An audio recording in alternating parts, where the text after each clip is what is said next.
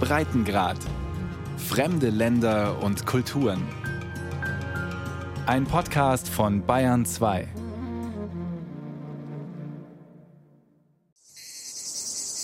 Mitte August ist es eh viel zu heiß auf der Insel. Deshalb feiern die Zyprer die Unabhängigkeit nicht am Jubiläumstag, sondern am 1. Oktober, wenn sich die Sommerhitze etwas gelegt hat. Aber eigentlich ist den Zyprern überhaupt nicht zum Feiern zumute, sagt Regierungssprecher Kyriakos Kouchios im Präsidentenpalast in Nikosia. Er legt die Stirn in Falten und sagt, seit 46 Jahren hält die Türkei den Norden unserer Insel besetzt. Solange das so bleibt, gibt es nichts zu feiern.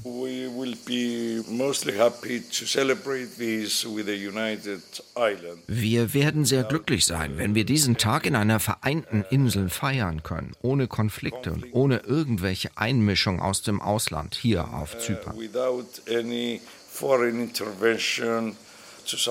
Zypern seit 46 Jahren eine geteilte Insel.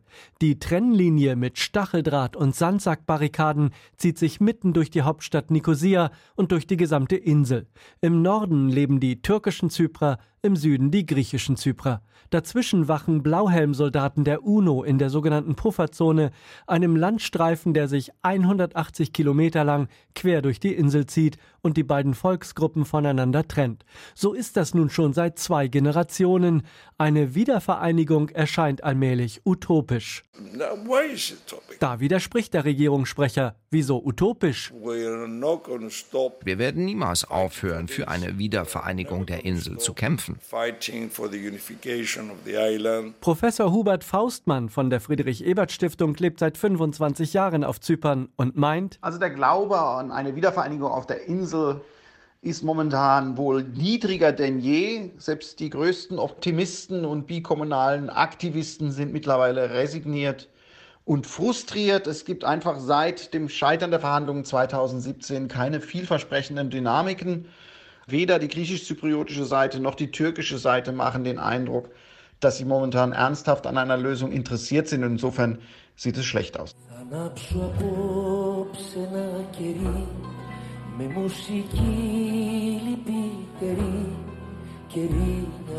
Ich werde heute Abend eine Kerze anzünden und Musik spielen, mein trauriges Kirinia. Die Vertriebenen des nordzyprischen Hafenstädtchens Kyrenia trauern ihrer Heimat nach. Sie hoffen, nach einer Wiedervereinigung zurückkehren zu können in ihre Häuser. Davon singen sie in ihren Liedern. Aber in diesen Häusern leben jetzt türkische Familien, die die Stadt Girne nennen. Man spricht dort Türkisch, man bezahlt mit türkischen Lira. Im Juli 1974, als die türkischen Truppen hier an Land kamen, wurden alle griechischen Zyprer aus ihren Häusern verjagt.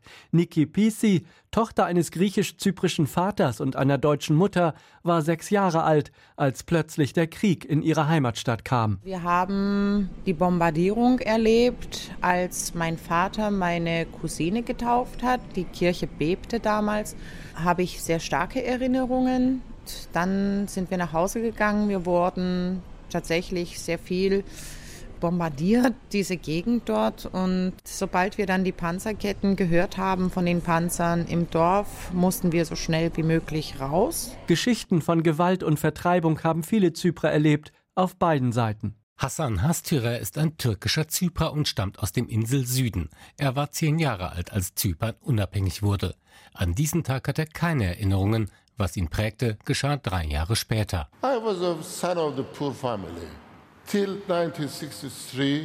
Ich bin Sohn einer armen Familie. Bis 1963 hatte ich nie eine nagelneue Hose. Bis dahin musste ich immer die Hosen meines älteren Bruders auftragen. Dann sollte ich eine neue bekommen. Im Dezember wurde begonnen, sie zu nähen. Zum Bayram im Januar war sie fertig. Ich probierte sie an und sie saß super. Ich habe sie mir immer wieder angeschaut. Dann haben die griechischen Zyprer unser Haus angegriffen. Wir mussten fliehen. Auf einem Hügel sahen wir uns um. Das Haus stand in Flammen. Meine Eltern weinten um unser Haus. Ich weinte um meine Hose. I crying my trouser. Die Unabhängigkeit der gesamten Insel hatte nur drei Jahre gehalten.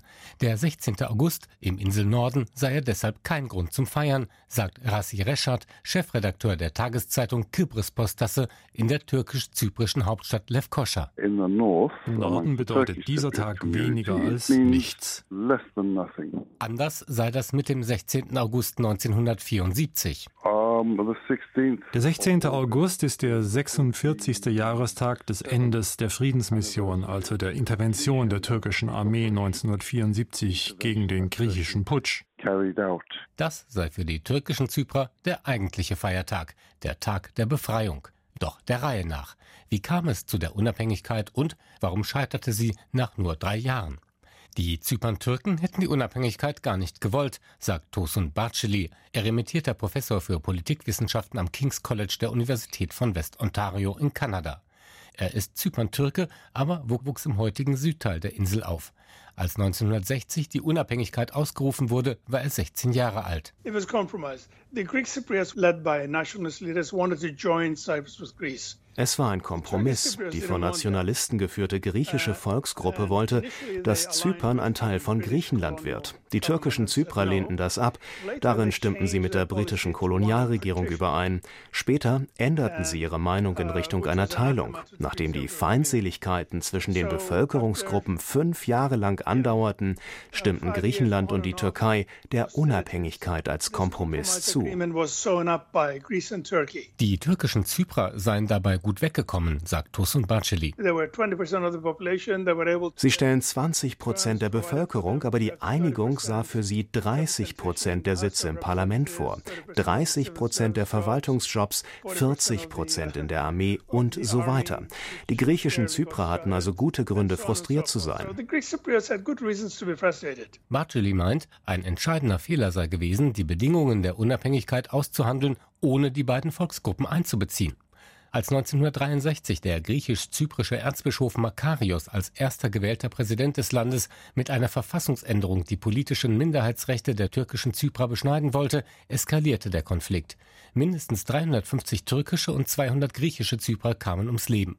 Es war das Ende der gemeinsamen Unabhängigkeit, sagt Journalist Rassi Reschat.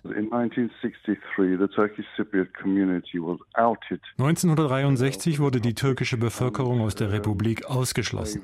Sie wurden von der übrigen Bevölkerung in Enklaven separiert. Sie lebten wie Flüchtlinge auf ihrer eigenen Insel.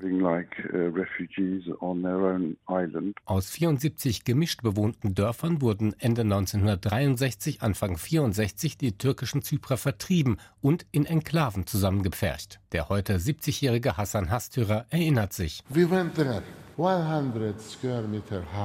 Wir kamen dorthin. In einem 100 Quadratmeter großen Haus waren mehr als 70 Leute. Es gab kein Licht, keinen Strom. Eines der Kinder sagte, Mama, Milch. Nein, sagte die Mutter. Mama, Brot. Nein. Mama, Fleisch. Nein. Dann will ich jetzt heimgehen. Nein. Das werde ich nie vergessen.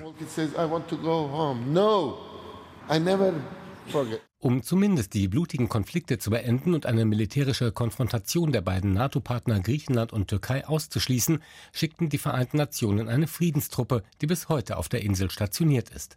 Bis 1974, also elf Jahre lang, lebte etwa die Hälfte der Zyperntürken unter miserablen Bedingungen, sagt Professor Tosun Baceli. Uh, das war vergleichbar mit der Kontrolle, die Israel auf die Palästinenser in der Westbank ausübt.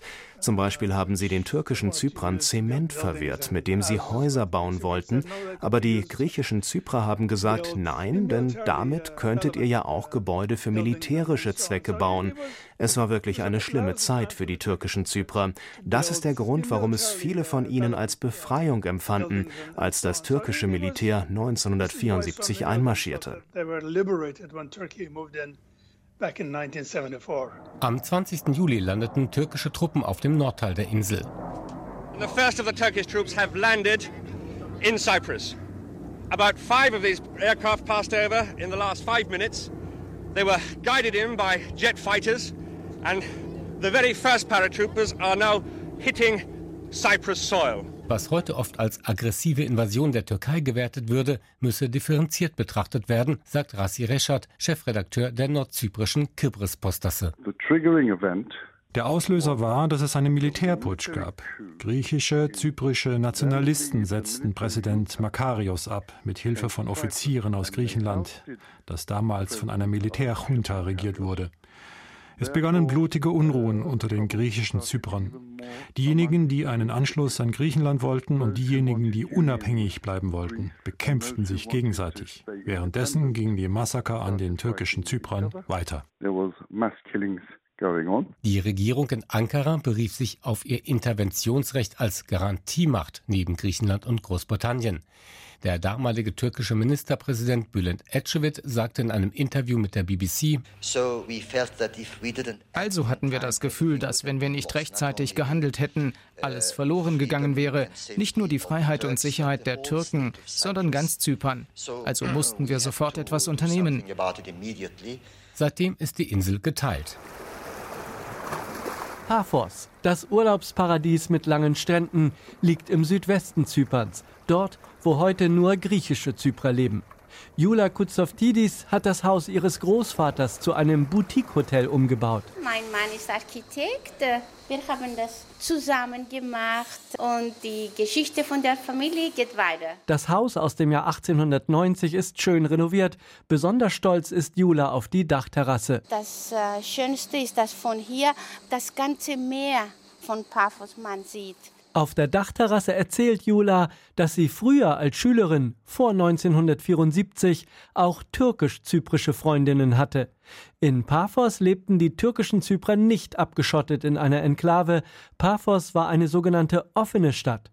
Im Hammam, dem jetzt gerade frisch renovierten türkischen Badehaus, trafen sich früher alle Einwohner von Paphos, erzählt Jula. Da, in diesem Hammam, waren auch die Griechen Zyprioten und auch die Türken Zyprioten zusammen. Und überall, auch in unserem Markt hier, wir hatten eine sehr, sehr gute Verbindung. Sehr gut. Jula erinnert sich an gemeinsame Feiern. Meistens die Hochzeiten, die waren alle gemeinsam, ja. Etwa ein Drittel der Bevölkerung von Paphos gehörte damals der türkischen Volksgruppe an. Eine schöne Zeit, sagt Jula. Ich erinnere mich, weil ich das gelebt habe. Dann, nach dem kurzen Zypernkrieg 1974, holte die türkische Armee alle türkischen Zyprer in den Norden der Insel, damit alle türkischen Zyprer in einem Inselteil vereint und sicher sind. Viele türkische Zyprer aus Paphos aber wollten gar nicht weg aus ihrer Heimat, sagt Jula, doch sie mussten gehen. Es tut uns weh. Ja. Seit dem Jahr 2003 ist die Grenze zwischen Nord- und Südzypern durchlässig. Seitdem kommen immer mal wieder türkische Zyprer auf Besuch in ihre alte Heimatstadt Paphos. Aber so wie früher, wie in der Kindheit von Jula, als griechische und türkische Zyprer unbeschwert miteinander lebten, so wird es nie wieder werden, auch nicht bei einer Wiedervereinigung der Insel. Vereinigung, ich weiß nicht, was Vereinigung ist jetzt. Es ist schwer. Es scheint, als könne sich niemand auf Zypern vorstellen, wie ein vereintes Zypern funktionieren könnte. Die Trennung ist zum Normalzustand geworden. Im Süden die Republik Zypern, EU-Mitglied und mit dem Anspruch, die gesamte Insel zu repräsentieren. Im Norden die international nicht anerkannte Mini-Republik. Als 1983 die türkische Republik Nordzypern gegründet wurde, erkannte sie nur die Türkei als Staat an. Das hat sich bis heute nicht geändert. Nordzypern ist weder Mitglied in einer internationalen Organisation, darf keinen internationalen Handel betreiben, noch gibt es direkte Flugverbindungen in andere Staaten als die Türkei. Von der Unabhängigkeit, die am 16. August vor 60 Jahren ausgerufen wurde, ist nichts mehr übrig, sagt Professor Tosun Baceli. Nordzypern ist sehr stark von der Türkei abhängig. Es muss sich auf die Türkei verlassen, wenn es um das wirtschaftliche Wohlergehen und die Verteidigung geht. Ankara zahlt etwa ein Fünftel des Budgets der nicht anerkannten Republik. Und Ankara nimmt Einfluss. Offiziell sind bis heute mehr als 30.000 türkische Soldaten im Inselnorden stationiert. Tatsächlich schätzen Insider die Truppenstärke auf nur noch etwa 10.000 aus Kostengründen. Dass Zehntausende Türken vom Festland nach Nordzypern umgesiedelt wurden, beäugen die einheimischen türkischen Zyprer mit Argwohn. Viele von ihnen fühlen sich in ihrem Lebensstil den griechischen Zyprern näher als den Türken. Ist Nordzypern nicht längst schon de facto eine türkische Provinz? Der Außenminister der türkischen Republik Nordzypern, Kudret Özasay, widerspricht. Niemand soll uns sagen, wir hätten keinen Anspruch darauf, ein Staat zu sein, da wir ja von der Türkei abhängig seien insbesondere wirtschaftlich. Das wäre ungerecht, denn uns wird ja gar nicht die Möglichkeit geboten, mit irgendjemandem außer der Türkei Handel zu betreiben. Uns wäre es lieber, in alle Welt wirtschaftliche Beziehungen pflegen zu können. Aber dass man einerseits ein Embargo über uns verhängt, andererseits uns aber vorwirft, abhängig von der Türkei zu sein, das ist nicht fair. Der 46-jährige Özasay, der im Oktober auch für das Präsidentenamt kandidiert, räumt aber ein. Tatsache ist, dass unsere Beziehungen gesünder sein müssten, als sie es jetzt sind. Daran muss noch gearbeitet werden. Das zeigt sich etwa beim aktuellen Streit um fossile Bodenschätze rund um Zypern. Die EU mit Griechenland auf der einen und die Türkei auf der anderen Seite. Die Stimme Nordzyperns ist so gut wie gar nicht zu hören. Wenn die Welt einzig und allein der griechischen Seite die Ausbeutung der Bodenschätze erlaubt, dann verschärft das die Zypernfrage. Wenn sie die griechische Seite aber auffordert, darüber Absprachen mit den Zyperntürken im Norden zu halten, dann würde das einen Beitrag zur Lösung der Zypernfrage leisten. Özasay weiß, wovon er spricht. Zeitweise war er als Chefverhandler für die Gespräche zu einer Wiedervereinigung beider Inselteile berufen. Bekanntermaßen sind alle Versuche gescheitert. Wer jetzt noch helfen könnte, meint Özasay, sei das Land, das zurzeit die EU-Ratspräsidentschaft innehabe. Deutschland ist der mächtigste Mitgliedsstaat der Europäischen Union, nicht wahr? Und seit dem Brexit erst recht. Ergo muss Deutschland Initiative zeigen. Und zwar primär nicht für umfangreiche Verhandlungen für eine Lösung der Zypernfrage, sondern was die Ausbeutung der Gasvorkommen anbelangt. Deutschland sollte den griechischen und den türkischen Teil Zyperns an einen Tisch holen ve konuşturacak bir. Das aber kommt für Kyriakos Kouchios, den Regierungssprecher der Republik Zypern, nicht in Frage. Sich mit Funktionsträgern aus dem besetzten Norden an einen Tisch setzen? Nein, das käme ja einer Anerkennung der selbsternannten türkischen Republik Nordzypern gleich, und das macht die Regierung der Republik Zypern aus Prinzip nicht. Vielmehr fordert Kyriakos Kouchios Rückendeckung von der Europäischen Union im Gaskonflikt. Die Türkei hat zwei Bohrschiffe vor die zyprische Küste geschickt und forscht dort nach Öl- und Gasvorkommen in zyprischen Gewässern. Kyriakos Kouchios betont, die Republik Zypern ist ein Mitgliedstaat der EU. Zyprische Gewässer sind demnach EU-Gewässer, die die EU verteidigen müsse. Uh, Wir brauchen härtere Sanktionen. Wir brauchen härtere Maßnahmen, um die Türkei davon abzuhalten, Mitgliedstaaten der Europäischen Union anzugreifen. Ja, die Republik Zypern sieht sich von der Türkei angegriffen und von der EU weitgehend im Stich gelassen. Uh, um ehrlich zu sein, bis jetzt haben wir nicht gesehen, dass die Europäische Union wirklich ihre Grenze verteidigt. Diese Grenze wird von Zypern und Griechenland gebildet. Und wir sind Mitgliedstaaten. Wir sind die Grenzen. So fordert Regierungssprecher Kuschios, die EU solle Sanktionen verhängen, die der Türkei richtig wehtun. Wirtschaftssanktionen, den Handel einschränken. Dieses Druckmittel müsse die EU endlich nutzen, um die Türkei in die Schranken zu weisen. Die Gasvorkommen im Mittelmeer sind wohl doch mehr Fluch als Segen für Zypern. Wird der Gasstreit nicht gelöst, kann es keine Lösung der Zypernfrage geben. Umgekehrt besteht immerhin eine kleine Chance. Eines ist klar, meint Hassan Hastürer, der als Jugendlicher mit seinen Eltern aus dem Inselsüden vertrieben wurde. Eine gemeinsame unabhängige Republik Zypern, wie sie 1960 ausgerufen wurde, wird es nie wieder geben. Is it possible to stop the time and move back? Ist es möglich, die Zeit anzuhalten oder gar zurückzudrehen und von vorne zu beginnen? Kann ich jetzt wieder meine Hose von damals tragen? Kann ich jetzt wieder 15 sein und meine Freundin küssen? Nein, das geht nicht. Is it possible? No, it's past. Never again. Pass and finish. Die Sache mit der ersten nagelneuen Hose, auf die er so stolz war und die ihm bei der Flucht 1963 abhanden gekommen war, hat dann doch noch ein versöhnliches Ende gefunden. 1965, 1960. 1965, 66 habe ich eine neue nähen lassen. Ich fand annähernd den gleichen Stoff. Wenn sich andere Probleme auf Zypern doch auch nur so einfach lösen ließen.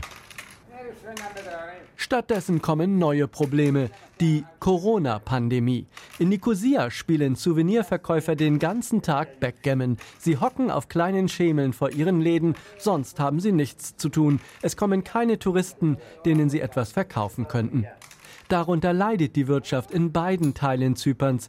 Im Süden, in der griechisch geprägten Republik Zypern, wird jeder fünfte Euro mit dem Tourismus verdient, normalerweise. Rula Spiru steht vor ihrem Schmuck- und Souvenirladen in der Altstadt von Nicosia. Sie stemmt die Hände in die Hüfte und sagt, diese Saison ist eine Katastrophe. It's a catastrophe.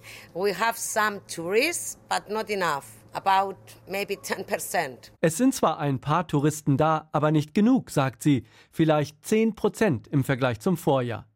Die wenigen Urlauber, die nach Zypern kommen, genießen leere Strände, wie diese Familie aus Hannover. Wir sind zum ersten Mal auf Zypern. Und wie gefällt es Ihnen? Super, ziemlich entspannt. Also ist so ein bisschen wie Kreta mit Linksverkehr. Wir haben wirklich schon viele Eindrücke sammeln können und sind sehr angetan. Linksverkehr und die englische Sprache sind Überbleibsel der britischen Kolonialzeit. Viele Familien auf Zypern schicken ihre Kinder auf englischsprachige Schulen. Die heute 27-jährige André Christofidis hat auf einem englischsprachigen Gymnasium in der Hauptstadt Nikosia ihr Abi gemacht. Sie ist im griechischen Teil Nikosias aufgewachsen.